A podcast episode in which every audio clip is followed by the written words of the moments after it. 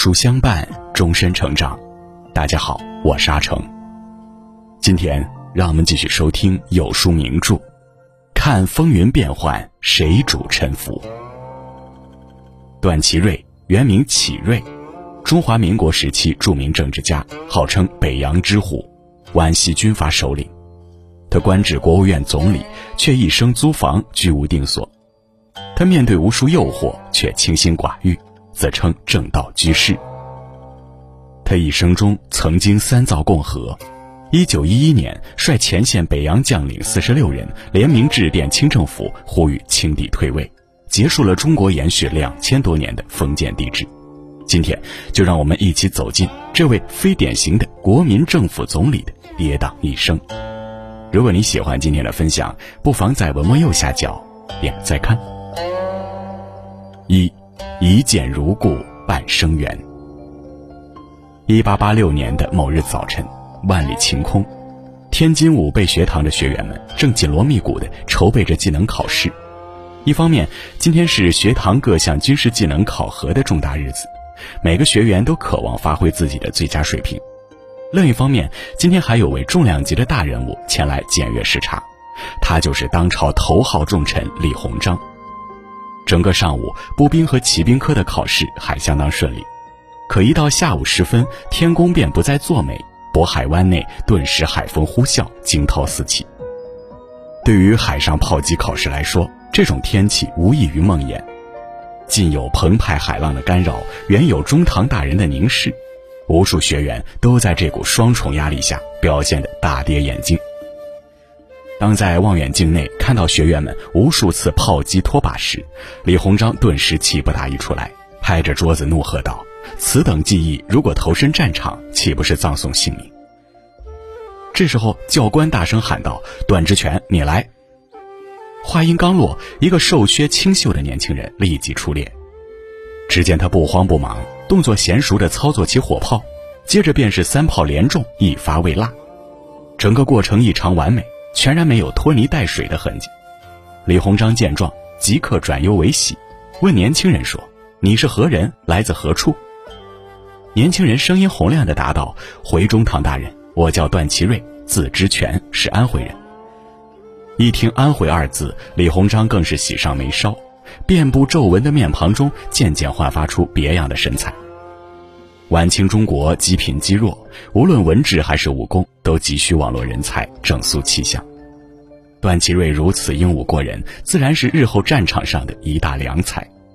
更重要的是，对于一个游走于各个派系之间的政治家而言，李鸿章还需要培养自己的嫡系部队。眼前这个年轻有为的老乡，便又是一个潜力股。就这样，李鸿章和段祺瑞一见如故，就像忘年交那般谈古论今，好不快活。二，三造共和塑典范。一八八九年，段祺瑞成为清朝第一批公费留学德国的军校生。尽管他的军事素质技压群芳，但最早朝廷推荐的五人名单里并没有他的名字。为此，某位贵人在名单里删掉了一个名字，然后把“段祺瑞”三个字加了进去。这位贵人就是对他赞赏有加的李鸿章。就这样，段祺瑞乘船离开了古老的中国，前往世界文明中心的欧罗巴。在柏林的求学岁月，不仅锤炼了段祺瑞的军事素质，还在他的心灵深处种下了民主共和的因子。武昌起义爆发后，段祺瑞奉旨剿灭革命军。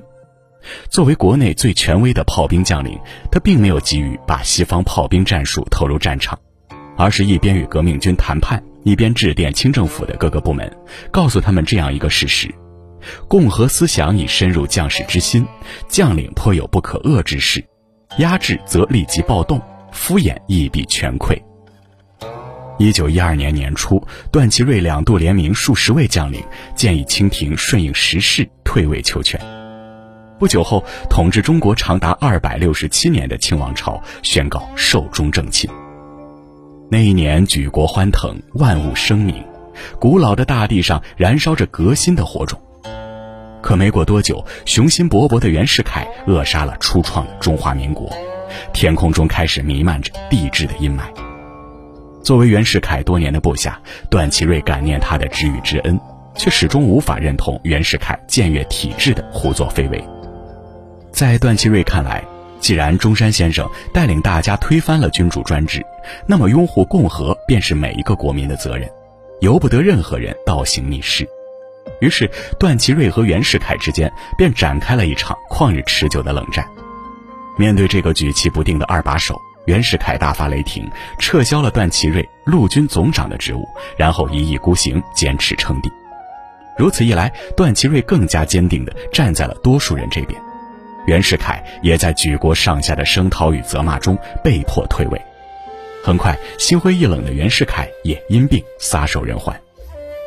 世人都说段祺瑞有三造共和的辉煌成就：第一次逼迫清帝退位，第二次反对袁世凯复辟，都是充满着浩然正气与先见之明的抉择。唯独这第三次，显露出段祺瑞作为政治人物的谋略与心机。袁世凯倒台后，黎元洪就任大总统，国务院总理一职由段祺瑞担任。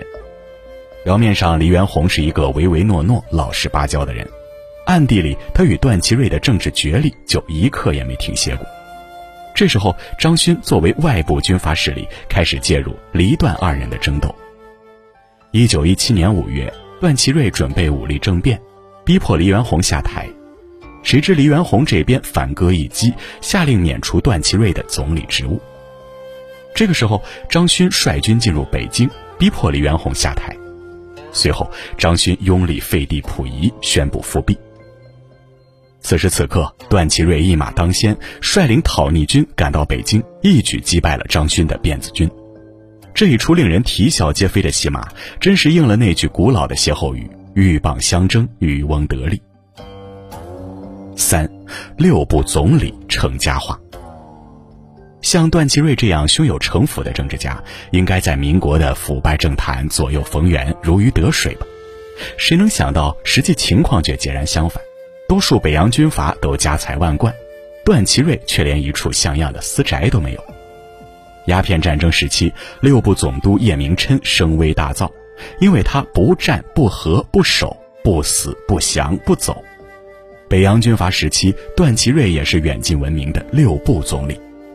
纵观整个政治生涯，段祺瑞都要求自己恪守以下六点行为准则：不贪污，不卖官，不抽烟，不酗酒，不嫖娼，不赌钱。袁世凯生前曾以给养女的名义赠予段祺瑞一栋房子，在此之前，段祺瑞都只是租房居住。袁世凯去世后不久，有人找到段祺瑞，要求他和家人立即搬出去。段祺瑞一脸狐疑，问来者怎么回事经过一番解释，段祺瑞终于明白，他住的房子是老袁打牌赢来的，而且没有房契。今天找上门来的正是房主的儿子。二话没说，段祺瑞就带着家眷搬了出去，另行租房。作为国民政府的二把手，权倾朝野的国务院总理，段祺瑞的生活状态实在过于亲民。由于极端的节制和朴素，导致段祺瑞对花花绿绿的权贵生活毫无兴趣。他工作之余最喜欢的就是下围棋，经常找一帮棋手陪自己下。在担任政府公职期间，段祺瑞甚至特意划拨了一部分经费，用来发给棋手们薪水。就棋艺而言，段祺瑞只能说稀松平常。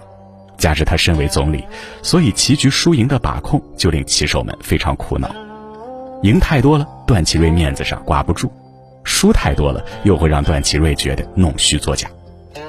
在这诸多棋手里，有一位偏偏不太给老段面子，该他赢，他就是要赢，而且要赢得酣畅淋漓，这让段祺瑞这个堂堂总理非常尴尬。后来，这位棋手东渡日本，他便是后来的昭和棋圣吴清源。尽管在棋盘上被吴清源弄得焦头烂额，但段祺瑞还是对这个年轻人青睐有加。当吴清源家道中落后，唯一的生活来源便是段祺瑞每月资助给他的一百大洋。充足的物质基础就成了吴清源安心钻研围棋的重要保障。段祺瑞与众不同的行事风格，终于让他自己活成了一道别致的风景。二十年代的天津出现了一个清心寡欲、深居简出的老者，仿佛从不过问红尘琐事。谁能想到他曾经的一举一动都关乎着国家的动态与风向？四，胸怀家国浩气存。一九二六年，一桩追债的官司震惊了天津各界。原告是前总统黎元洪，被告则是前总理段祺瑞。早些年，段祺瑞确实找黎元洪借过七万块钱，但黎元洪选择在这个节骨眼对簿公堂，显然不是为了讨债，而是借机收拾这位曾经的政治对手。相比于精明富有的黎元洪，段祺瑞既没有敛财手段，也没有赚钱欲望。看着昔日的恩公和贵人如此窘迫，段祺瑞的门生和徒弟纷纷前来帮助，昔日一向冷清的公馆才因此稍微有了些许人气。欠黎元洪的债，段祺瑞心中有愧；但欠日本人的债，他却理直气壮。一九一七年，段祺瑞找日本人借款五亿日元，用以加强军队建设，但事后他告诉别人，自己就没打算还这笔钱，反倒弄得日本人一筹莫展。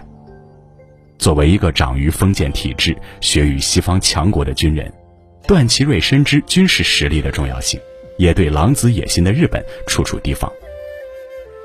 袁世凯签订二十一条前，他大声疾呼，全力反对。九一八事变后，日军高层联系到他，希望利用他的影响力扶植一个亲日的政府。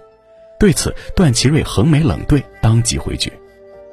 像段祺瑞、吴佩孚之类的军阀权贵，他们有缺点。有槽点，有败笔，有过错，但在民族大义、国家存亡的原则性问题上，他们绝不含糊，也从不妥协。一九一九年，俄国爆发十月革命，趁此良机，段祺瑞果断派遣徐树铮收复外蒙，只用了二十二天的谈判时间，外蒙古就回到了祖国的怀抱。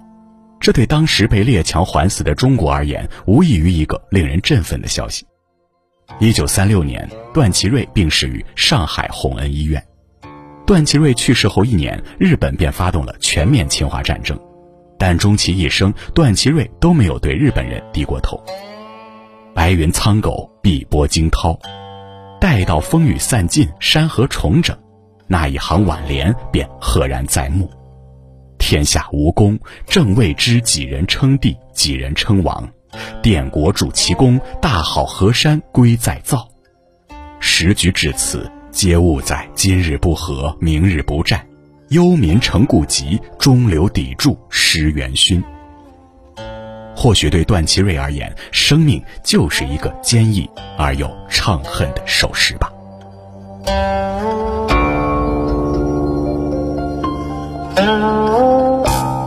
好了。今天的文章就跟大家分享到这里。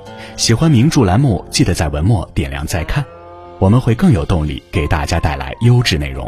另外，长按扫描文末二维码，在有书公众号菜单免费领取五十二本好书，每天有主播读给你听哦。或者下载有书 APP，海量必读好书免费畅听，还会空降大咖免费直播，更多精彩内容等您随心挑选。看风云变幻，谁主沉浮系列正在连载中。明天我们一起来听张作霖的故事。我是阿成，我在山东烟台向你问好。